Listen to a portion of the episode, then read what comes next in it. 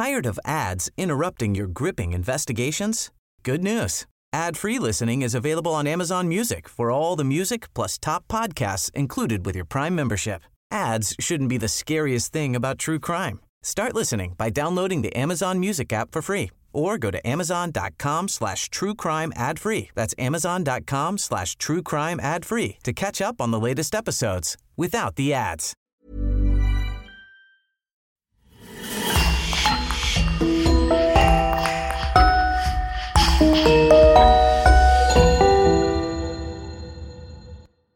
Bonjour et bienvenue pour une nouvelle affaire criminelle. Avant de commencer, nous aimerions prendre une minute pour remercier les personnes qui nous soutiennent sur Patreon. Spécial merci au Club Elite et à Christophe Valens et aussi à Cécile et Bolduc qui nous ont rejoints ce mois-ci. Si vous souhaitez vous aussi vous impliquer un peu plus dans la réalisation de ce podcast, rendez-vous sur patreon.com slash le coin du crime. Merci et on commence. Le nom de Jim Jones est tristement lié au suicide collectif le plus meurtrier de l'histoire, survenu le 18 novembre 1978 au Guyana et faisant près de 909 victimes, dont beaucoup d'enfants. Pourtant, bien des années auparavant, Jim Jones n'était encore qu'un simple pasteur dans une modeste église d'une petite ville aux États-Unis. Un homme de religion, révolté par les conditions de vie des plus précaires, surtout celles des gens de couleur qui font l'objet de restrictions sévères et d'exclusion sociale par le gouvernement américain. Jim Jones n'est pas un prédicateur comme les autres, ses paroissiens sont une communauté à part. Pour la première fois aux États-Unis, une église réunissait blancs et noirs, unis dans l'amour et la fraternité.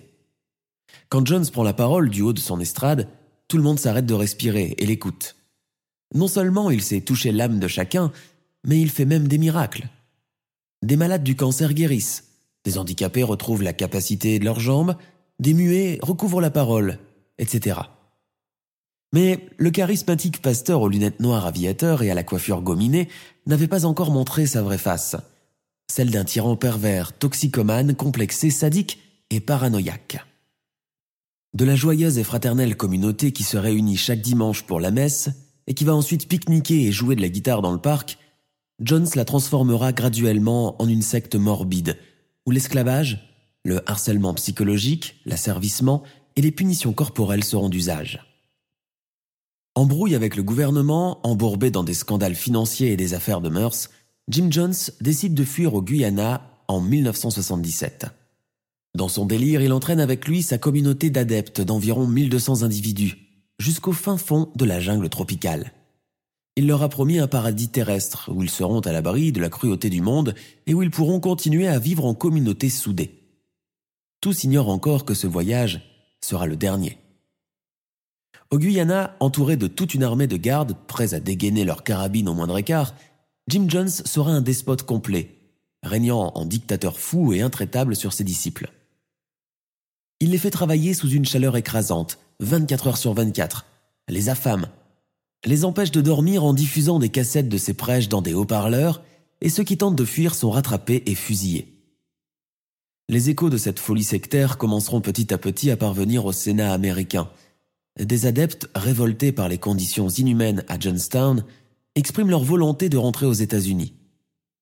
Le sénateur Leo Ryan fera lui-même le déplacement pour enquêter sur cette secte si secrète et singulière et emmener les sortants.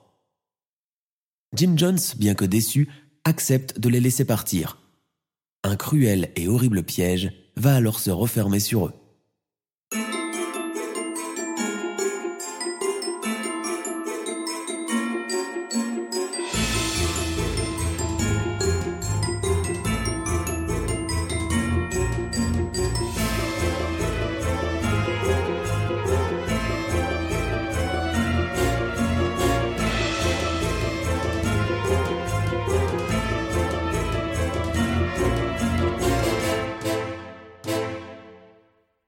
Le 18 novembre 1978, un hélicoptère survole un paysage caniculaire et dense de végétation d'Amérique du Sud.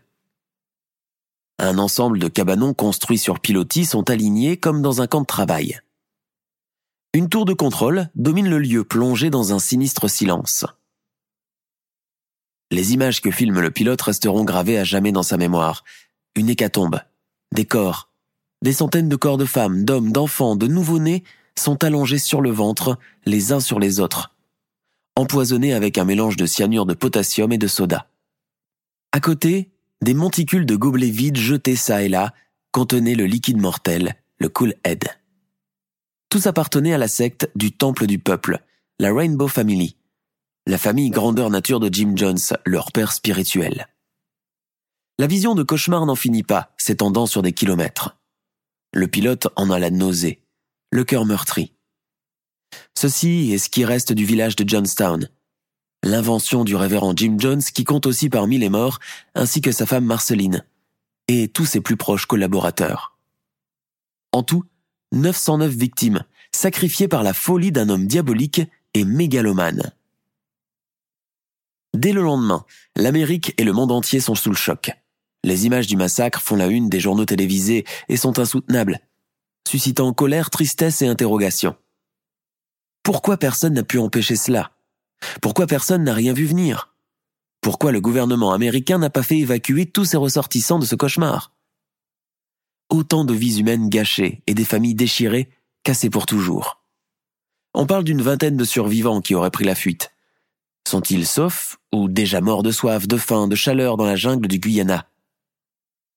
Le massacre de Johnstown marquera effroyablement les esprits aux États-Unis, déjà aux prises avec les tourments de la guerre du Vietnam et incapable de faire encore face à un autre scandale humain. Car aussi loin que tout le monde s'en rappelle, le pasteur Jim Jones n'avait que de bonnes et saintes attentions. Créer une communauté religieuse multiraciale, comme il n'en existe pas encore. Amasser des dons pour venir en aide aux nécessiteux. Apporter un peu de bonheur et de réconfort aux seniors esselés dans les maisons de repos et les hospices. Créer des centres de loisirs. Offrir des cadeaux pendant Noël à tous les enfants défavorisés combattre le racisme avec de l'amour et de l'équité au lieu d'en venir à la violence. C'était ça que prêchait Jones, et qui a fait que beaucoup de gens ont été sensibles à ses discours, jusqu'à le suivre dans tous ses délires et jusqu'à la mort. Il découvre très jeune sa vocation religieuse, seul échappatoire d'une vie qui commençait déjà misérablement. Enfant unique d'un couple au bord du divorce, James Warren Jones est né à Crète, dans l'Indiana, le 13 mai 1931, pendant la Grande Dépression. Son père, James Thurman Jones, un homme alcoolique et volage, déserte souvent le foyer conjugal, incapable de supporter la présence de sa femme et de son fils. La mère du petit Jim, Lynetta Putnam, issue d'un milieu rural, est une femme de tête, autoritaire mais bienveillante et très proche de son fils. Elle est ouvrière et travaille pour subvenir aux besoins de la famille, car son mari ne lui donne presque jamais rien. Très pieuse, Linetta initie le petit Jim à la lecture du Nouveau Testament et l'emmène chaque dimanche avec elle, au culte protestant de l'église du village. Quand elle travaille à l'usine, elle le confie à une voisine, Myrtle Kennedy, qui prend le relais et s'occupe de compléter son éducation religieuse. Elle lui fait réciter ses prières, répéter ses cantiques et lui fait faire son catéchisme. Linetta Jones fonde tous ses espoirs sur ce fils unique, issu d'une relation désastreuse et veut en faire un homme du monde respectable avec une bonne profession plus tard. Elle suit de près ses études et ses fréquentations. Leur famille, devenue monoparentale depuis que James Senior a quitté la maison définitivement, évolue essentiellement dans l'adoration de la religion et la peur du jugement dernier. Enfant dominateur auprès des autres enfants de son âge, Jim se démarque par des petits discours évangéliques qu'il déclame devant eux. Même les adultes sont impressionnés par ses capacités d'orateur et par ce don de concentrer déjà l'attention sur lui. Jeune adulte, il suit des cours à l'université de Butler et travaille comme employé administratif dans un hôpital. Il lui arrive aussi de se rendre souvent dans la ville de Richmond pour prêcher la bonne parole de Dieu. À la façon des témoins de Jéhovah, il se met à faire de l'évangélisme de rue, tente de convertir des athées et des sans-abri, parle pendant des heures de la beauté de la foi et de la paix intérieure qu'elle procure. La ville de Richmond compte une importante population afro-américaine, exclue et majoritairement très pauvre. Jim Jones décide d'en faire son combat futur. Sa vocation sera non seulement religieuse, mais aussi socioculturelle. Dans la foulée, il commence aussi à s'intéresser au courant communiste, aux œuvres de Marx et aux auteurs et leaders soviétiques. Âgé d'à peine 19 ans, il épouse une de ses collègues de l'hôpital, l'infirmière Marceline Baldwin, qui vivra dans son ombre tout au long de leur vie conjugale. Marceline est une jeune femme douce, raisonnable et pieuse. Quand elle découvre que son mari sympathise avec les idéaux communistes ennemis de l'Amérique, elle en est scandalisée et décide de le quitter. Craignant de voir son mariage éclater comme celui de ses parents, John s'abandonne pour un moment cette nouvelle lubie pour se consacrer à son rôle de mari modèle. En juin 1959, Marceline donne naissance à leur fils Stephen. Pendant ce temps, Jim découvre le courant du pentecôtisme et son côté grand spectacle. Il y adhère subjugué par le côté sensationnaliste de ce culte connu pour ses guérisons miracles en direct devant des assemblées de fidèles en transe. L'idée de fonder sa propre église commence alors à l'obséder, et c'est en 1964 qu'il peut enfin concrétiser ce rêve. L'église est baptisée les ailes de la délivrance, puis Temple du peuple, et est affiliée à l'église chrétienne des disciples du Christ. Le temple possède d'abord son siège à Indianapolis. Jim Jones, désormais pasteur, se fait une campagne publicitaire importante, et les premiers disciples ne tardent pas à arriver. Ce sont d'abord des familles protestantes blanches, mais aussi des jeunes de la faculté de médecine ou de philosophie. Il recrute aussi dans les ghettos, et va lui-même sur place afin de persuader les toxicomanes et les alcooliques de rejoindre son courant, n'hésitant pas à pénétrer dans les intérieurs insalubres, de prêter une oreille attentive aux besoins et aux attentes de ces pauvres gens que le gouvernement américain a choisi volontairement d'exclure de sa structure sociale. L'attitude proche, ouverte, attentive du pasteur Jones ne laisse pas longtemps indifférent, et bientôt plusieurs familles noires commencèrent aussi à affluer dans le temple. Si le but premier de rassembler autant de fidèles est d'abord de diffuser la parole biblique, Jones oriente aussi son courant vers le caritatif et les œuvres sociales. Lève des fonds, procure vêtements, nourriture, parfois argent à tous les défavorisés de sa communauté. Il règle les factures d'hospitalisation pour ceux qui n'en ont pas les moyens, et ne manque pas de leur rendre visite pendant leur convalescence. Bientôt, il emploie de nouveaux assistants pour l'aider dans son travail qui désormais prend tout son temps. De bouche à oreille, le temple du peuple commença à compter chaque dimanche toujours plus de monde, attiré par ce jeune pasteur charismatique à la voix enjôleuse. Jim Jones instaure aussi des règles qui révolutionnent la structure traditionnelle de l'église protestante d'alors. Chorales enfantines, musique rock, danse, chants de gospel et parfois trance sont largement tolérés. À son signal, après chaque fin de prêche, et maintenant que chacun serre son voisin chaleureusement dans ses bras, remplissons cette salle de chaleur humaine. Tous les fidèles se tombent dans les bras les uns les autres pour briser la glace et enlever l'énergie négative ramenée de l'extérieur. En effet, depuis leur arrivée au sein de la confrérie, beaucoup se sentent valorisés et aimés, alors que personne ne faisait attention à eux auparavant. Le secret réside dans l'attitude de Jim Jones qui accorde son temps à chacun, individuellement, prend le temps de prendre de ses nouvelles dès qu'il rentre dans l'église, de se renseigner sur sa personne, sa situation économique, familiale, etc. Mon père avait le don de deviner tout ce que les gens ressentaient sans qu'ils aient besoin de l'exprimer avec des mots, se souvient son fils, Stephen Jones. Cette explosion de tendresse, de fraternité, d'amour sans considération pour la couleur, l'origine ou la race, est la première du genre dans tout le pays. Jim Jones savait que le nombre de ses disciples avait besoin de cette considération, de cette attention accordée. Il a conscience que cela sera la clé de réussite de cette église, et il n'a pas tort. Bientôt, la petite chapelle du temple à Indianapolis n'est plus assez large pour accueillir tout le monde pendant le service. Et c'est tout naturellement que Jones ouvrit d'autres locaux à Richmond, mais aussi à Warsaw et à Marion, d'autres villes de l'Indiana. Se donnant le titre de père de tous les disciples, Jones commença à en adopter parmi eux, même si certains ont déjà atteint l'âge adulte. Hormis son fils biologique Stephen, Jim Jones sera le père adoptif de sept autres personnes. Des blancs mais aussi des noirs, et leur accorda le privilège de porter son nom de famille. Sa Rainbow Family, sa famille arc-en-ciel comme il l'appelle affectueusement, comprendra entre autres Agnès Pauline Jones, Lew Eric Jones, Jim W. Jones Jr., Suzanne Jones, John Moss Jones, Timothy Glenn Jones et Stephanie Jones. Tous lui voueront une idolâtrie sans borne. L'homme est un personnage à part entière et a un look vestimentaire bien à lui lunettes noires aviateurs qu'il ne quitte jamais, large chasuble blanche à manches papales, cheveux noirs coiffés à la Elvis Presley, un mélange de prêtre et de chanteur de rock'n'roll qui détonne. Afin d'auréoler son personnage de faux prophète de mysticisme et de mystère, il s'essaye aux guérisons miracles, en prenant pour témoin l'assemblée des fidèles réunis. Une mascarade comme tant d'autres qui ne seront démasqués bien après, mais qui pour l'instant ne font que renforcer l'exaltation générale. Les gens assistent tour à tour à une femme handicapée qui, à peine est touchée par Jones, se remet à marcher et même à courir. Ou encore d'une quinquagénaire atteinte de rhumatisme qui, dès que Jones pose ses mains sur elle, commence à faire bouger ses jambes avec l'aisance d'une petite fille. Parfois, il ordonne aux fidèles de s'auto-flageller pour confesser un péché imaginaire, ce qu'ils font sans hésiter, trouvant sans peine les scénarios.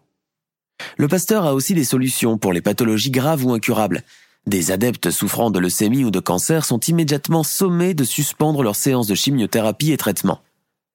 Jones peut lui-même les guérir sans avoir recours à la science et à la médecine moderne.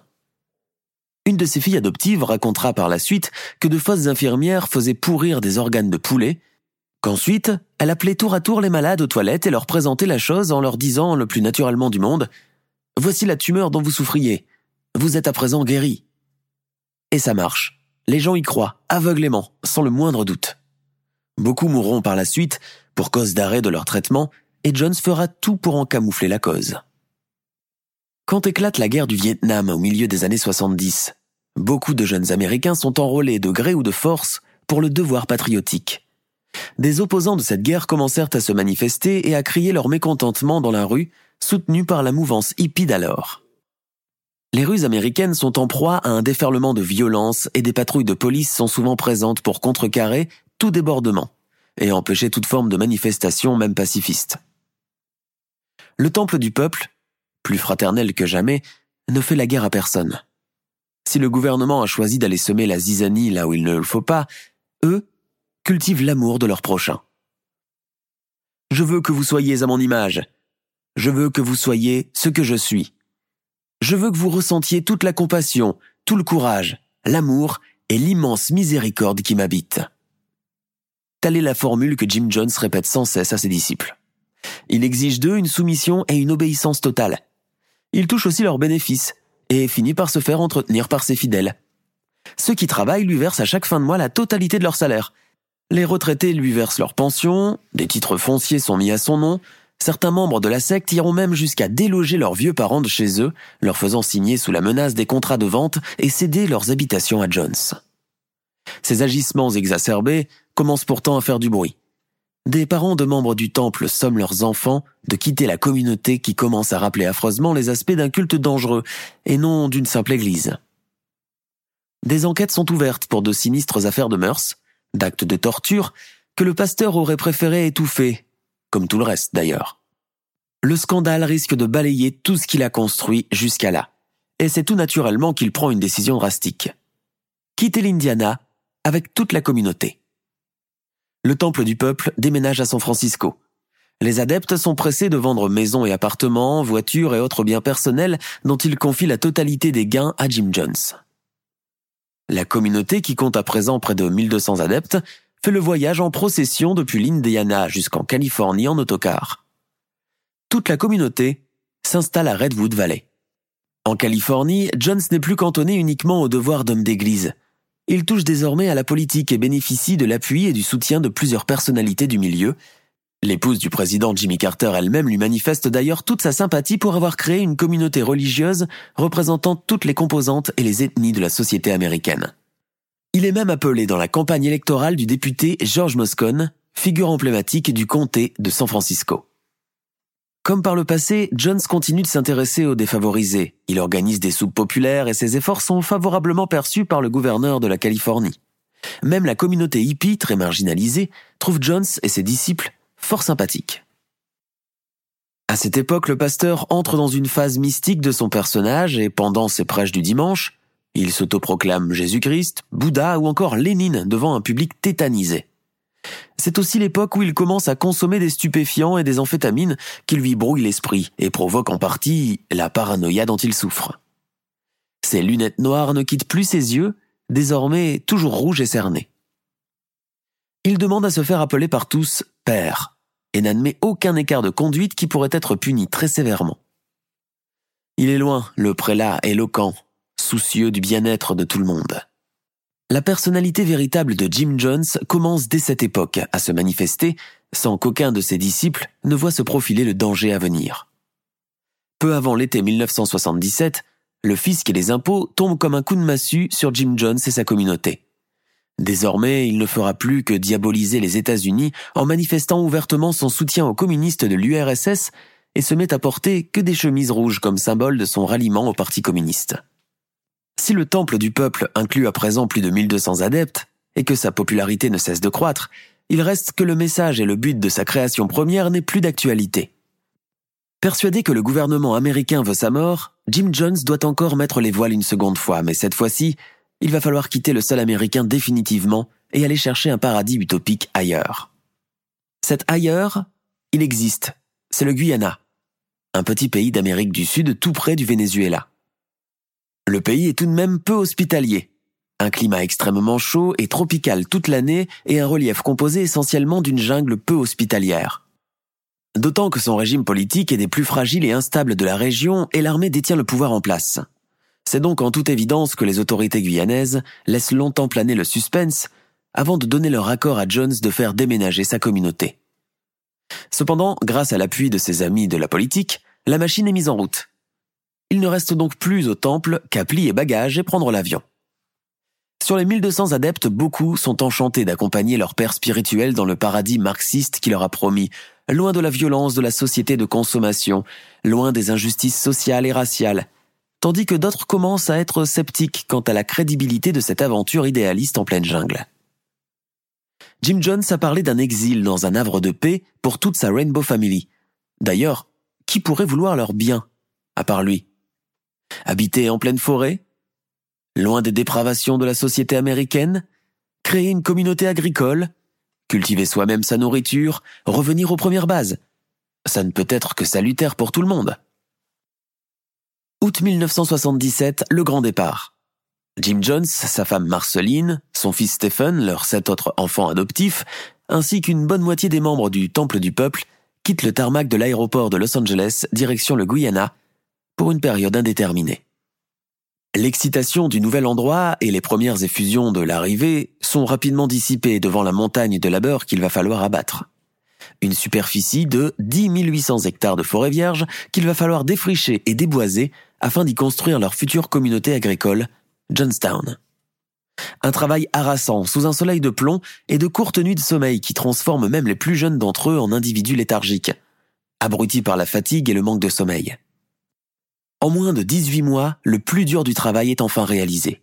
Johnstown commence à avoir l'apparence d'un village de campagne tropicale, et tous sont fiers d'avoir participé à quelque chose de fort de symbolique, d'avoir érigé eux-mêmes la matrice de leur nouvelle existence. Jim Jones peut enfin donner libre cours à ses fantasmes et se transforme graduellement en véritable despote, en vrai dictateur local. Il engage même un petit bataillon de militaires du coin pour lui prêter main forte, et fait construire une tour de contrôle encerclée de barbelés à la manière des pénitenciers, afin de surveiller tout son monde. Au moindre écart, au moindre faux pas, le bruit de la mitraillette déchire les tympans. Les disciples sont continuellement battus, leur nourriture rationnée et leur sommeil écourté à cause des haut-parleurs qui scandent toute la nuit des discours de propagande communiste lus par Jim Jones lui-même. Grand insomniaque qu'il est, ne supportant pas l'idée que ses disciples puissent trouver le sommeil et pas lui. Pendant le jour, Jones s'enferme dans son bagalo, donne ses instructions par radio, diffusées dans tous les haut-parleurs de Johnstown, de sorte que tout le monde puisse l'entendre. Pour mieux déstabiliser ses disciples, il peaufine des plans machiavéliques. Il sépare des couples, en crée d'autres, enlève des enfants à leurs parents et les confie à d'autres familles. Les hommes blancs récalcitrants sont automatiquement placés avec des femmes noires, et vice-versa. Sous l'effet de la drogue dont il est devenu maintenant accro, Jim Jones déraille, aboie ses ordres pour les oublier une seconde après. La communauté, qui ne vit d'ailleurs que dans le rythme de ses sautes d'humeur, du travail éreintant pendant la journée, des courts moments de répit et des nuits écourtées par les haut-parleurs, subit les colères de son maître et père spirituel, sans brancher. Mais la nuit, dans les modestes cabanons à la literie rudimentaire et au confort inexistant, il se murmure plein de choses au sujet du révérend père Jones. Des petits messages en langage codé circulent entre les lits de camp. On le critique à demi-mot. On parle de sa sexualité dépravée, ses possibles penchants homosexuels, on laisse aller sa colère et sa frustration. On échafaude timidement des plans d'évasion sans espoir de pouvoir un jour les réaliser. La terreur habite désormais chaque disciple et chacun regrette au fond de lui d'avoir été assez naïf pour venir jusqu'ici en pleine jungle. Les membres de la communauté comprennent enfin qu'ils sont désormais pris en plein piège et qu'ils viennent eux-mêmes diriger leur propre prison. Il reste que la moitié des disciples est encore en Californie. Le révérend Jones donne l'ordre pour qu'ils viennent rejoindre le reste de la communauté au Guyana le plus vite possible. Pour donner une dimension idéaliste à Johnstown, on leur envoie des courts-métrages de propagande où l'on voit les autres adeptes parler de leur merveilleuse expérience de vie. Ces séquences, Jones veille lui-même à leur réalisation, aux aguets de la moindre bourde, la moindre fuite.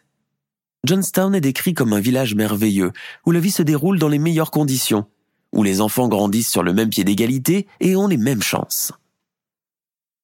C'est le plus bel endroit que j'ai connu dans ma vie, il y a tellement de choses extraordinaires, raconte une grand-mère afro-africaine dans l'un de ses films de propagande. Les adeptes restés en Californie arrivent alors successivement, et se trouvent alors encerclés de fils barbelés dans la prison à ciel ouvert qu'est Johnstown.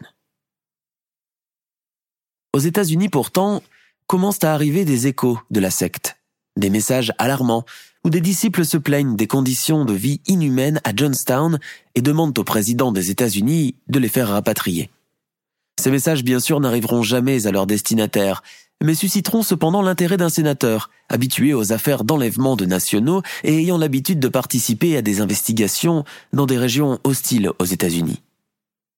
Son nom est Leo G. Ryan, député démocrate. D'anciens membres du Temple du Peuple lui auraient fait part des conditions de détention forcée à Johnstown, du travail faramineux qu'ils doivent réaliser chaque jour, sous peine d'être battus ou même fusillés des membres de l'ambassade des États-Unis décident de faire une première visite de courtoisie à Johnstown, mais ne remarquent rien d'alarmant à part peut-être un leader religieux un peu trop exalté et une chaleur épouvantable. Mais à part cela, tout semble bien se passer. Leo Ryan, qui vient d'être réélu pour sa quatrième fois consécutive en Californie, est alors chargé par le Congrès américain d'aller élucider cette curieuse histoire de Johnstown, après des plaintes reçues de parents d'adeptes qui ne donnent plus de nouvelles. Il accepte la mission. Le 14 novembre 1978, la délégation composée entre autres de l'assistante de Leo Ryan, Jackie Spire, de plusieurs journalistes et de photographes de la chaîne NBC et d'une vingtaine de parents de membres de la secte s'envole pour le Guyana. Richard Dwyer, un représentant de l'ambassade américaine, et Charles Gurry, l'avocat de Jim Jones à Miami, sont aussi du voyage. L'un des parents, Sherwin Harris, espère pouvoir récupérer sa fille de 22 ans qui vit à Johnstown avec sa mère, Sharon Amos, l'un des bras droits de Jim Jones. Depuis quelque temps, l'homme qui a d'étroites relations avec sa fille ne reçoit plus de ses nouvelles et s'en inquiète d'autant plus qu'il a appris qu'à Johnston, on vient de faire l'achat d'importantes cargaisons d'armes à feu. Du côté de Johnstown, la nouvelle de l'arrivée de la délégation sème la zizanie et la panique générale. Jim Jones, désemparé, annonce chaque nuit l'état d'urgence qu'il appelle Nuit blanche. Dès que la sirène est déclenchée dans la tour de contrôle, tout le monde doit immédiatement quitter son lit et venir rejoindre les autres pavillons principal sous peine d'être sévèrement puni. Le révérend John s'attrape alors son micro et commence à les mettre en garde contre la délégation. Les adeptes, tenant à peine debout, hochent la tête en signe d'approbation. Des gardes pointent leurs mitraillettes sur eux, prêts à tirer, après quoi Jim Jones renvoie tout le monde se coucher. Dans le dortoir qu'il partage avec trois autres hommes, Vernon Gosney, jeune homme originaire de Los Angeles, veut à tout prix rencontrer le député Ryan et partage ses impressions avec ses amis qui le veulent aussi. Membre du Temple du Peuple depuis sa création, il se sent à présent menacé. Vernon Gosney a perdu sa femme, une afro-américaine morte en donnant naissance à leur fils. Les conditions de vie précaires, l'ambiance de goulag qui règne à Johnstown lui a fait regretter d'avoir entraîné sa famille avec lui dans ce pétrin. Coupés du monde, les adeptes n'ont en effet droit ni au téléphone, ni à la télévision, et ignorent ce qui se passe en dehors de la communauté. En pleine jungle, ils sont à deux heures de vol de la capitale, Georgetown. Les quelques nouvelles données au compte-gouttes ne sont fournies que par Jim Jones ou ses bras droits, via les haut-parleurs. Ce qui est plus inquiétant encore, c'est que depuis quelques semaines, chaque soir, le gourou leur fait faire un simulacre de suicide collectif pour voir jusqu'où ils seront prêts à le suivre. Le lendemain de bonne heure, le fils de Jim Jones, Stephen, est autorisé à quitter Johnstown avec son équipe de basketball. Ils doivent disputer un match amical avec l'équipe locale. Si son père se montre réticent à son départ, sa mère Marceline fait tout pour qu'il y aille. Elle sait que quelque chose de grave est en train de se préparer et que la santé mentale de son mari est devenue très défaillante et délirante. Jim Jones n'est plus que l'ombre de lui-même, un homme vieillissant, décharné, se cachant de jour comme de nuit derrière de grosses lunettes noires. Il se drogue de plus en plus et prend des somnifères. Son discours éloquent du début n'est plus qu'un enchaînement de paroles incohérentes et bizarres. La nouvelle de l'arrivée du député Ryan et de son équipe le met au pied du mur et le met face à ses erreurs. Que va-t-il leur dire s'ils se mettent à trop fouiner dans leurs affaires et à poser des questions indiscrètes à la communauté? Sa plus grande crainte est que ses adeptes profitent de cette occasion pour quitter Johnstown et rentrer aux États-Unis. Pour contrecarrer toute opposition de leur part, il leur fait signer sous la force un engagement écrit. Le député Ryan et l'ensemble de la délégation sont logés à leur arrivée dans l'unique hôtel de la capitale, Georgetown. Sa requête d'aller rencontrer les gens à Johnstown se fait attendre. Il décide de faire intervenir l'ambassade américaine, mais cette dernière refuse de se mêler de cette affaire, prétextant respecter la vie privée. D'autant plus que Johnstown n'a pas vraiment de statut, à part peut-être celui d'une collectivité de fermiers. Énervé par le manque de solidarité de l'ambassade, Leo Ryan décide d'agir par lui-même. Il prend contact avec des représentants de la secte qui possèdent leur quartier général en ville.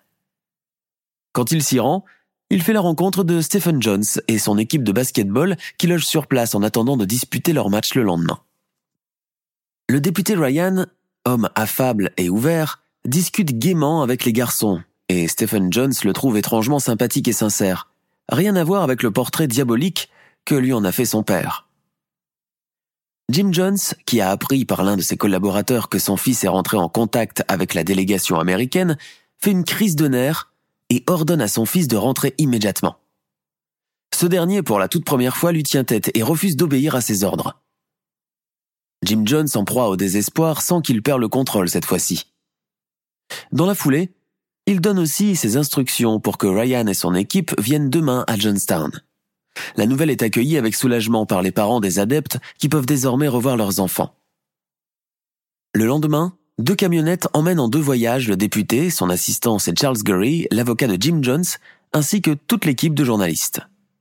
Quand ils s'enlisent dans la jungle, en pleine nature hostile, ils se rendent compte combien Johnstown est isolé du reste du pays, et que la quitter serait une entreprise très périlleuse et dangereuse. Escortés par des gardes armés qui surveillent tous leurs faits et gestes pendant le trajet, ils savent que ce qu'ils sont en train d'entreprendre pourrait porter atteinte à leur vie. À Johnstown, on se prépare pour accueillir la délégation. Les dernières instructions sont données. Il faut montrer le meilleur de soi et de la communauté. Des mises en scène sont montées expressément pour impressionner les visiteurs. Des adeptes labourant joyeusement la terre, des enfants prenant leurs cours de mathématiques en plein air, des femmes confectionnant des gâteaux dans une ambiance de fête. Le village en lui-même semble tout droit sorti d'un paradis tropical. Les allées soigneusement balayées sont jonchées de fleurs et de plantes exotiques. Les cabanons sont propres et accueillants, les perroquets vont d'une épaule à une autre et le rire est communicatif. La délégation en est complètement bluffée. Quand la délégation arrive enfin à destination, elle est subjuguée par l'accueil qu'on lui fait. Débuté Ryan, Johnstown vous souhaite la bienvenue, disent les banderoles accrochées dès l'entrée du village. Des gens viennent à leur rencontre, les saluent, leur montrent leurs vêtements artisanaux tissés sur place, leur mode de vie parfait et paisible à Johnstown. Marceline Jones, l'épouse du pasteur, fait visiter les nouvelles réalisations de la communauté. Une nouvelle nurserie, deux nouvelles salles de classe, un hôpital flambant neuf, sans oublier la bibliothèque avec ses dix mille livres traitant de divers sujets. Vernon Gosney et trois autres adeptes profitent de ces préparatifs pour aller s'isoler dans leur dortoir. Ensemble, ils rédigent un SOS qu'ils espèrent faire glisser au député Ryan sans éveiller les soupçons le moment venu. Les journalistes, de leur côté, se dépêchent d'aller interviewer Jim Jones. L'un d'eux racontera par la suite que son attitude était très cordiale, bien qu'il s'exprimait de façon bizarre et malsaine. Ses sempiternelles lunettes noires ne quittaient pas ses yeux une minute. Il déclare Comme vous le voyez par vous-même, nous n'avons rien à cacher. Il n'y a aucun barbelé ici. Nous sommes non violents et contre tous les préjugés sur la couleur, la race ou l'origine. Nous sommes marxistes dans la mesure où il y a partage du travail et une redistribution des biens et des services. Pourtant, le téméraire et imprudent journaliste lui glisse la question de trop. Révérend Jones, Qu'en est-il des menaces de suicide collectif? Il est préférable de se tuer que de tuer quelqu'un. Le journaliste sait qu'il a outrepassé les limites et préféra s'en arrêter là pour le moment. Pourquoi vouloir gâcher un si bon accueil, d'autant plus que le révérend a concocté une fête de bienvenue spécialement pour eux, et qui doit avoir lieu le soir même. Dès la tombée de la nuit, les tables dressées et remplies de victuailles accueillent l'ensemble de la communauté et leurs convives. Un orchestre afro-américain joue du jazz, du gospel, tout le monde semble s'amuser de bon cœur, si sincèrement que même le débuté Ryan, si sceptique à son arrivée, finit par prendre part à la fête. Jim Jones, installé au fond de la salle avec ses proches, malgré un air sympathique qu'il force, ne desserre pas les dents. Dans peu de jours, tout devra disparaître, et il n'est plus question de faire marche arrière cette fois-ci. Léo Ryan, de son côté, ne veut pas oublier le but premier de sa visite. Les trois jours suivants, il les passera avec les reporters à interviewer les différents membres de la communauté sous l'œil des sbires de Jim Jones. Des membres issus du ghetto noir de San Francisco supplient le député de l'accompagner aux États-Unis. Vernon Gosney et trois autres adeptes se joignent à eux et parviennent à glisser leur message SOS à Leo Ryan. En le lisant en catimini, il comprend que les choses ici ne se passent pas comme on veut bien le montrer. Ses soupçons sont à présent prouvés.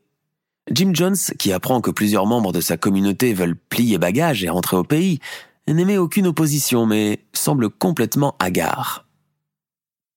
Il fait encore une dernière tentative de persuasion auprès des sortants, leur assurant qu'aucune rancune ou grief ne sera retenu contre eux s'ils changent d'avis à la dernière minute. Mais ces derniers ne l'écoutent déjà plus. Le samedi 18 novembre de bon matin, alors que la délégation de Leo Ryan et les membres qui quittent se rendent à Port Kaituma, l'aérodrome, un homme décide de les accompagner à la dernière minute. Les 15 ex-adeptes ont comme un mauvais pressentiment et ils n'auront pas tort. Sur le trajet, il sort un couteau et agresse le député Ryan.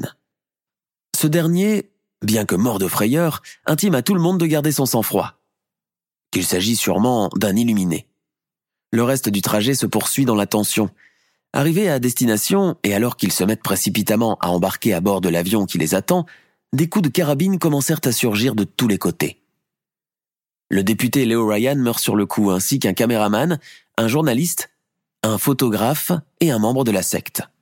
Les autres sont de légèrement à grièvement blessés. Simulant la mort, ils restèrent allongés sur le tarmac jusqu'à ce que les responsables de la mutinerie quittèrent les lieux, pensant avoir tué tout le monde. Les survivants, sans attendre, fuirent à travers la jungle, plus morts que vifs. À Johnstown, les choses se précipitent. Jim Jones, au paroxysme du délire, intime à tous que le moment est venu de quitter cette terre où il n'y a que misère et gens mauvais et mal intentionnés, la délégation de Ryan, et qu'un monde meilleur les attend encore. À ce moment, c'est le chaos général. Des baignoires sont remplies à rabord d'un mélange de soda avec des doses mortelles de cyanure de potassium, le Cool Aid. À tour de rôle et en rang serré, les adeptes avalent le liquide et tombent les uns après les autres. On fait avaler de force le liquide à ceux qui refusent et on l'injecte aux bébés et aux petits. Le massacre continuera pendant des heures, dans une hystérie collective au milieu des cris de terreur et de larmes. Jim Jones, du haut de son estrade, vocifère aux récalcitrants de boire le poison. Et cela dura jusqu'à l'extinction totale de toute la communauté.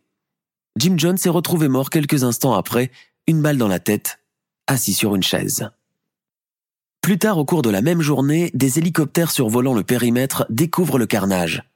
Près de 909 personnes ont trouvé la mort dans le suicide collectif le plus grave jamais encore arrivé. Parmi eux, 300 enfants et nouveau-nés. 167 membres ont survécu au massacre de Johnstown. Certaines dépouilles seront rapatriées aux États-Unis. D'autres en stade de décomposition avancée et non identifiées sont enterrées sur place dans une fosse commune. L'annonce du massacre provoque une onde de choc terrible aux États-Unis et dans le monde entier. Jamais encore une secte n'avait provoqué autant de pertes humaines. La mort de Jim Jones resta dans le flou, partagé entre les avis de ceux qui jugent qu'il s'est donné la mort avec le revolver et ceux qui affirment qu'il a été exécuté par ses gardes ou par sa femme. Si la plupart des victimes sont mortes empoisonnées, d'autres seront retrouvées avec des traces de balles 22 long rifles, attestant la thèse que beaucoup ont été poussés à la mort sous la contrainte et non de leur plein gré, comme le veut la tradition du suicide collectif. Plusieurs thèses diront que des organismes secrets d'espionnage, comme la CIA, ou encore les MK Ultra, connus pour avoir mené des tests sur des cobayes humains durant les années 50 et 60, ont prêté main forte à Jim Jones et qu'il aurait même financé pour ses dérives. Ces thèses restent cependant improuvées. Ainsi prend fin la tragique histoire de Jim Jones et du Temple du Peuple. D'une petite église rurale au début modeste jusqu'au fin fond de la jungle guyanaise. Les 909 victimes seront réhabilitées à titre posthume par le gouvernement des États-Unis et déclarera le massacre comme un crime contre l'humanité. Stephen Jones, le fils de Jim, vit aujourd'hui sous un nom d'emprunt et continue de porter sur ses épaules le lourd fardeau de ce passé tourmenté. Vernon Gosney et près de 166 autres adeptes, dont plusieurs enfants adoptifs de Jim Jones, mais aussi Jackie Spire et quelques journalistes ont survécu au carnage. Leur vie est restée marquée par ce tragique et insurmontable épisode.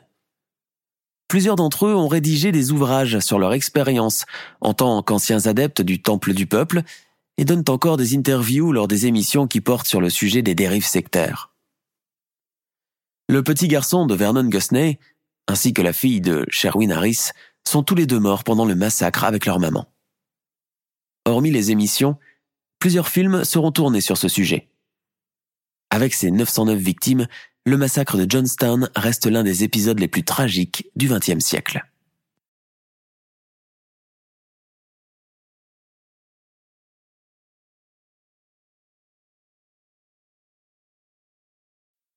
Nous sommes à la fin de notre émission du jour. N'hésitez pas à écouter les autres émissions du podcast et à prendre 5 secondes pour nous laisser un 5 étoiles sur iTunes. C'est vraiment très important pour nous. Vous pouvez aussi vous abonner pour ne pas rater les prochains épisodes et nous suivre sur Facebook pour nous en proposer de nouveaux. Merci et à bientôt.